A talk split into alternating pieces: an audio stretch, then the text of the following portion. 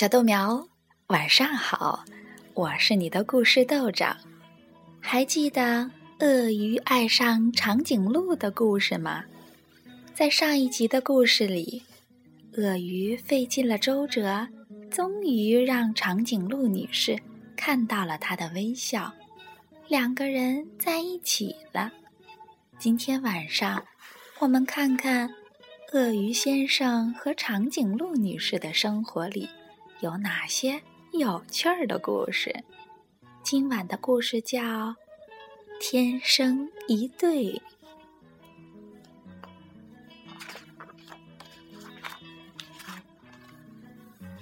鳄鱼和长颈鹿是一对爱人，他们真心相爱。虽然长颈鹿那么高大，鳄鱼这么矮小，但是。他们住在非常特别的房子里，不用担心高矮的问题。这一天，他们挂在树上，感觉真好。但是时间久了，他们又有点无聊。来吧，鳄鱼说：“我们到城里去逛一逛。”去鳄鱼城。还是长颈鹿城？长颈鹿问。他把一枚硬币高高的抛起，鳄鱼接住了。结果是长颈鹿城。鳄鱼说：“把车开过来吧。”他们坐上一辆长颈鹿鳄鱼两用车，驶向了长颈鹿城。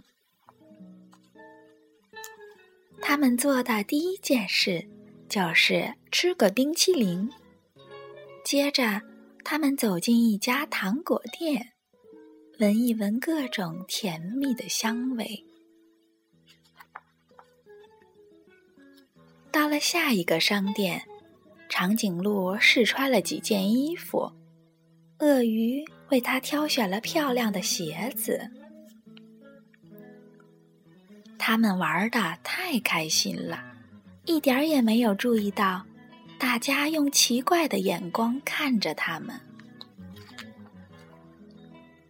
到了广场上，他们才听到大家都在叽叽喳喳的说个不停。孩子们指着鳄鱼叫道：“呀，小不点儿，小不点儿！”接着。长颈鹿们开始嘲笑起来。看呐，好奇怪的一对儿哦！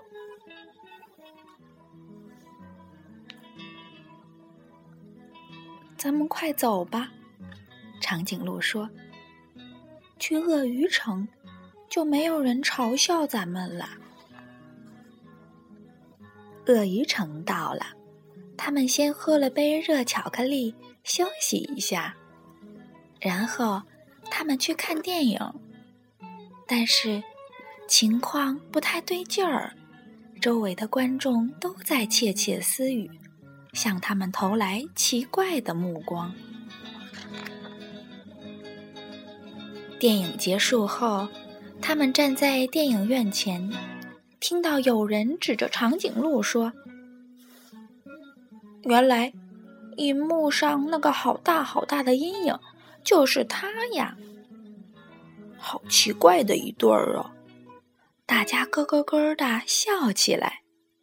小鳄鱼们看到了长颈鹿，居然吓得转身就逃。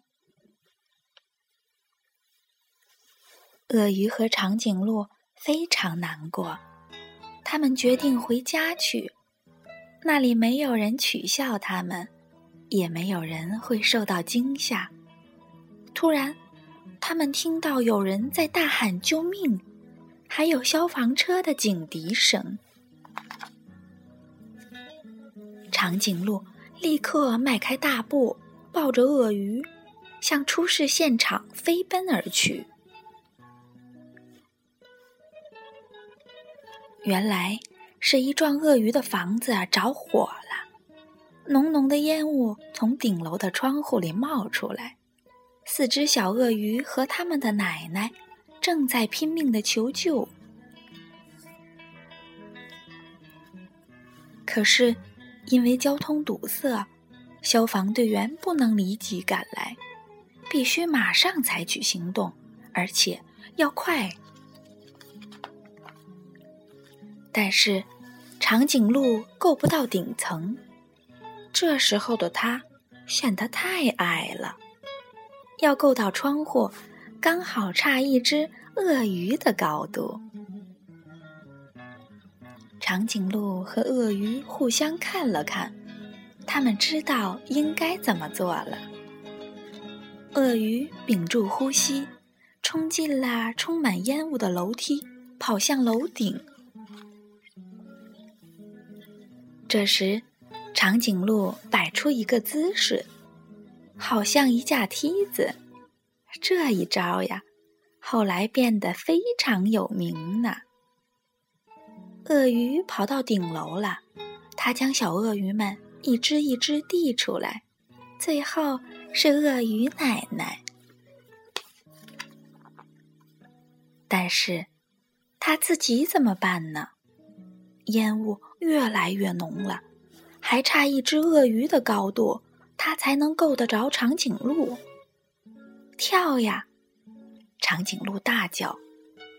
鳄鱼闭着眼睛跳下去，正好跳进了长颈鹿的怀抱。所有的鳄鱼都得救了，大家欣喜若狂。有人。还激动的大叫：“万岁！”大家也跟着叫。奇怪的一对爱人，万岁！这天晚上，鳄鱼们举办了一场盛大的庆祝会，许多长颈鹿也赶来参加，因为大家都听说了他们的英勇事迹。而长颈鹿那动人的梯子造型，也被大家夸奖了一遍又一遍。在场的鳄鱼和长颈鹿们决定同心协力，重建被烧毁的房子。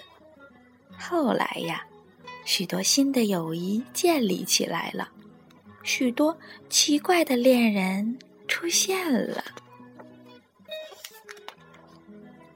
好啦，小豆苗，鳄鱼和长颈鹿天生一对的故事就到这儿了。豆长的好朋友珊珊阿姨要豆长感谢所有的小豆苗送给他的祝福，谢谢你们。豆长跟你说晚安。